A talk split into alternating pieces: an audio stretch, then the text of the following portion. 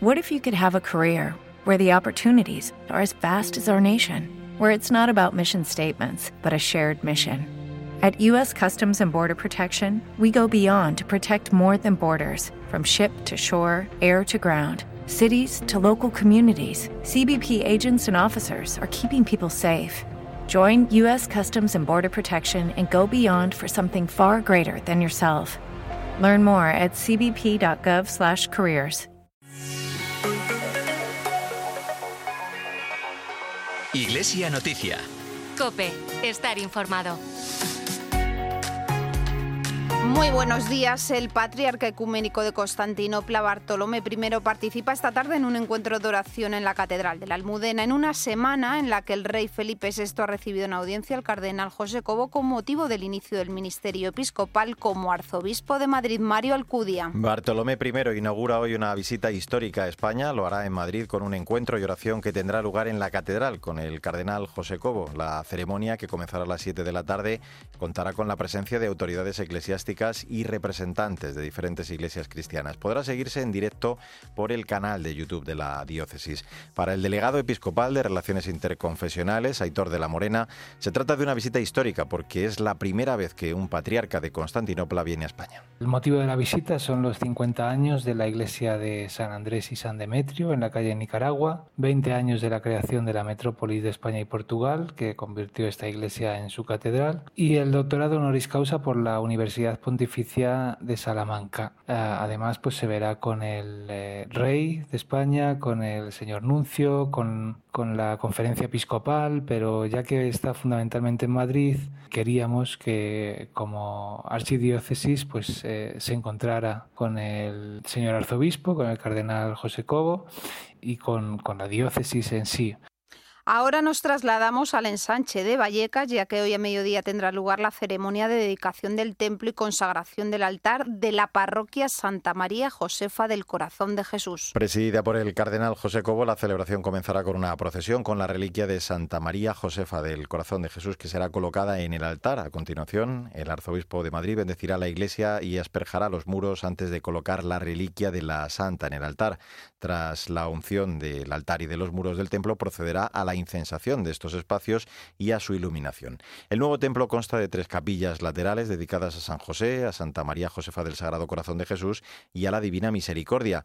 Y en el nártex o hall de entrada se puede ver el camarín de la Virgen de la Estrella y un Cristo, como nos cuenta el párroco, el padre Jesús Enrique Saiz. Es una ceremonia que nos está recordando en muchos aspectos al bautismo y que nos está recordando la presencia de lo sagrado en medio de nosotros, la presencia del Señor que nos une precisamente en torno a Él para crear esta comunidad, esta familia, esta familia que es la parroquia. Que esperamos que esta ceremonia pueda venir mucha gente y gozarse con nosotros de esta presencia especial del Señor, que no hubiera sido posible sin la ayuda y colaboración de tantos parroquianos, tantos donantes, del propio arciprestazgo y del arzobispado que nos han apoyado en todo momento. Esta parroquia comenzó su andadura el 8 de diciembre de 2009 y desde 2011 fue encomendada a los discípulos de los corazones de Jesús y María. Ubicada en un barrio en crecimiento, atiende a una población relativamente joven desde unas instalaciones que aún no están terminadas. Y es que debido a los escasos recursos económicos solo se ha acometido la primera fase de las obras relativas al templo, mientras que la segunda está en ejecución. Con el objetivo de hacer comunión y de implicar a los inmigrantes, desde la pastoral se trabaja trabaja en la implicación de las familias y en la realización de actividades adaptadas a las distintas edades. Las obras de caridad son otro de los pilares de esta parroquia que acaba de vivir un año jubilar con motivo del 150 aniversario de la fundación de las Siervas de Jesús de la Caridad por la Santa a la que deben el nombre. Algo, por cierto, muy necesario en un barrio en el que la inmigración está presente y la Universidad Eclesiástica San Damaso inauguraba el miércoles el curso académico. Los actos comenzaron con una Eucaristía en la catedral presidida por el arzobispo de Madrid. En su homilía incidió en tres miradas propias en este arranque de curso académico. La primera, al momento sinodal que vive la Iglesia junto a Pedro. La segunda, a esta realidad convulsa y violenta en la que vivimos. Y una tercera mirada destinada a la misión. Una iglesia discípula misionera reclama una universidad misionera. Somos una iglesia discípula y misionera, y reclama una universidad misionera ante todo, una misión que se pone al servicio de la Iglesia y que a todos, a todos, nos aglutina, nos aglutina y nos anima. Tras la Eucaristía tuvo lugar el acto académico en el Seminario Conciliar, donde tuvo lugar la lección inaugural a cargo del vicedecano de la Facultad de Teología, Juan de Dios Larru, quien habló sobre el don del Espíritu Santo en el dinamismo afectivo, notas a la luz de la teoría de la acción de Santo Tomás de Aquino. Y el presidente de la Real Congregación de San Isidro, Luis Manuel Velasco, recibirá la Cruz Pro Ecclesia Pontífice de manos del Arzobispo de Madrid. La Real Colegiata de San Isidro acogerá el martes a las 8 de la tarde una Eucaristía presidida por el cardenal José Cobo. En esta celebración, el teniente de hermano mayor presidente de la Real Congregación de San Isidro, Luis Manuel Velasco, va a recibir la Cruz Pro Ecclesia et Pontífice, una distinción concedida por el Papa Francisco el pasado 7 de agosto en reconocimiento a sus largos años de trabajo desempeñado en la Iglesia en diferentes tareas, tanto institucionales como asociativas, y de forma especial sus 32 años en la directiva de la congregación como secretario y como presidente de la misma. Sentí emoción y orgullo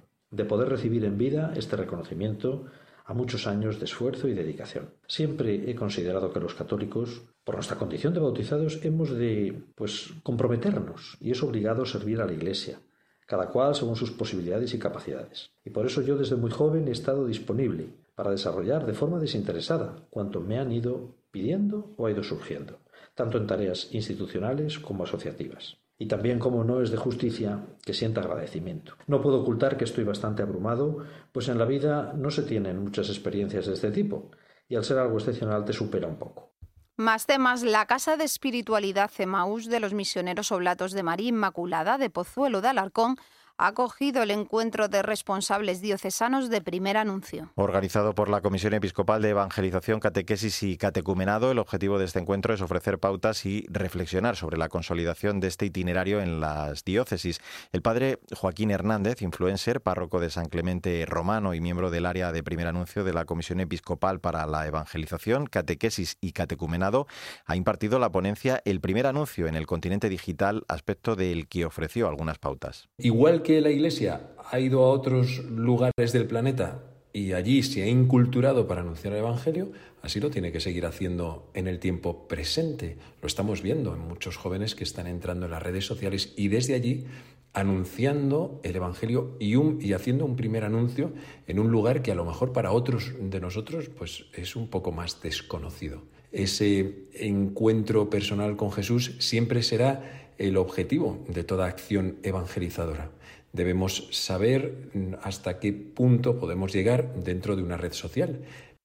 Ahora les contamos que la Hospitalidad de Nuestra Señora de Lourdes de Madrid está celebrando su peregrinación número 100 al Santuario Mariano de Lourdes. En esta ocasión la peregrinación está marcada por la numerosa presencia y participación de jóvenes de 17 a 40 años. Del total de 1.500 personas que se han desplazado en esta ocasión al santuario francés, 307 son enfermos y discapacitados, 70 peregrinos, de los cuales 20 proceden de la parroquia de Santa María del Silencio y viajan acompañados por su párroco y 1.100 son hospitalarios como nos cuenta el conciliario de la Hospitalidad de Nuestra Señora de Lourdes de Madrid, Guillermo Cruz. Porque lo que estamos haciendo es la experiencia que hizo Santa Bernadette, la experiencia del amor de Dios por medio de María, como ella lo recibió, y viniendo a la gruta, como ella nos pidió.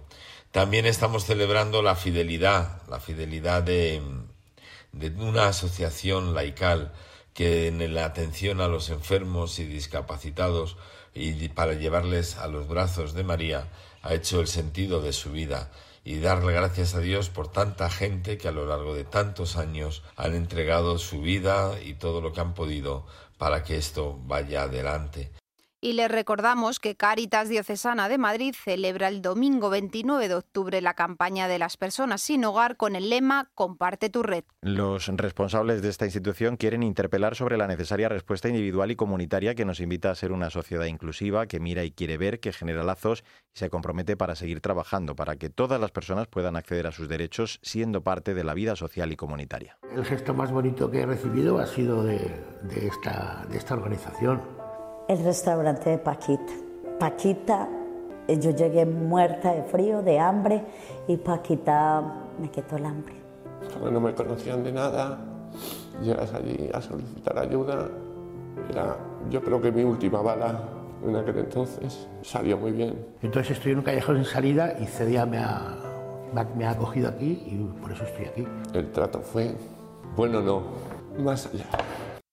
Y la Catedral de la Almudena acogerá el viernes a las 8 de la tarde una misa de acción de gracias con la que se va a iniciar la conmemoración del 60 aniversario de fomento de centros de enseñanza. Familias, alumnos, profesores y los profesionales que desarrollan su tarea en los colegios se reunirán en esta celebración que estará presidida por el cardenal José Cobo y que se podrá seguir a través del canal de YouTube del Arzobispado. Fomento de Centros de Enseñanza es una institución educativa impulsada en 1963 por un grupo de familias y educadores que la creación de colegios en los que se considera esencial la colaboración de padres y madres.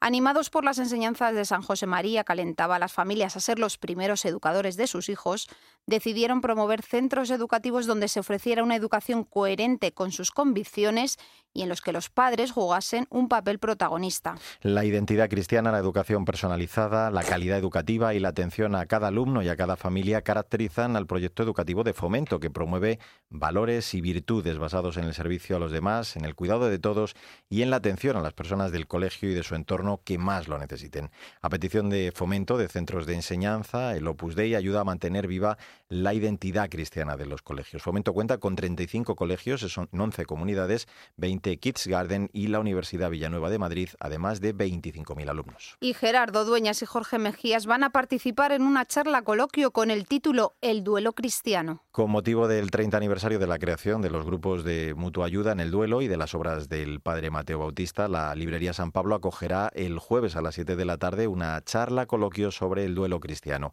En este encuentro van a participar el animador nacional de la Pastoral del Duelo para España, Jorge Mejías, y el coordinador del grupo de duelo de la parroquia Nuestra Señora de los Ángeles y su delegado episcopal de la Pastoral de la Salud de Madrid, Gerardo Dueñas, quien explicaba que la pastoral del duelo consiste en el acompañamiento a las personas que sufren a consecuencia del fallecimiento de un ser querido. En la diócesis tenemos diversas iniciativas, de manera particular en la parroquia de Nuestra Señora de los Ángeles hemos empezado un proyecto de acompañamiento a personas a través de una metodología propia que se denomina grupos Resurrección, en el que en una serie de encuentros tratamos de dar sentido desde el plano humano, desde el plano espiritual y desde el plano también creyente a la muerte de un ser querido. Es importante, imprescindible estar cerca de los sufrientes y poder acompañar en esta situación única. Por eso animamos a todas las iniciativas, como esta y otras que puedan surgir, para poder seguir cuidando a quienes sufren. Más temas, hoy coincidiendo con el Día Internacional de la Muerte Gestacional y Neonatal o del Duelo Perinatal, se cumple un año desde que la funeraria en Vela celebraba la bendición de la primera sepultura en Madrid para bebés nacidos sin vida o muertos al poco de nacer. Esta funeraria ha acompañado en su duelo perinatal a 33 familias. 14 de esos bebés reposan en la sepultura del cementerio sacramental San Lorenzo y San José. Uno de ellos es Rafael. Sus padres, María Ángeles y Jacobo, supieron que el bebé no tenía latiro el 9 de agosto, en mitad de la celebración de la JMJ. El Señor sabe cuidarme, explicaba María Ángeles. Él me dio los signos para tener la certeza de que Rafael no había fallecido por el trasiego de la JMJ. Luego le surgieron muchas dudas de si acudir a esta funeraria o no hacerlo. Yo buscaba la pregunta de fondo que a mí me hacía plantearme esto y era, yo creo que ese hijo tiene un alma, desde el, creo que mis hijos lo tienen desde el primer momento de la concepción, creo que Dios los ha pensado como hijos suyos y nos ha, ha cooperado con nosotros para la creación de esta vida. Creo que ese niño tenía un alma desde el primer momento de la concepción pues sí lo creo, ¿no? Y así lo profesa la fe en la iglesia, y así lo, cree, lo creemos los cristianos, ¿no? Y entonces yo creo que ese hijo mío tenía un alma desde el primer momento, pues sí. Pues entonces tengo que proceder con él como he hecho con cualquier hijo. Y ese cuerpo se merece una cristiana sepultura, como habría hecho con cualquier otro de mis hijos si hubiese fallecido. Es momento de contarles de forma más breve otras noticias importantes. La parroquia Santa Teresa de Jesús de Tres Cantos ha organizado una serie de actos con motivo de su fiesta patronal. Ha hecho público el programa de actos organizado con motivo de su fiesta también. Hoy a mediodía la misa solemne será presidida por el obispo auxiliar de Madrid, Monseñor Juan Antonio Martínez Camino. Además, se instalarán nuevas reliquias de la Santa. Hoy a las doce y media comenzará la misa de inicio del Ministerio Pastoral del Padre Julián Ojeda como nuevo párroco de San Antonio María Claret. La Eucaristía concelebrada estará presidida por el vicario episcopal de la UNO, Juan Carlos Vera.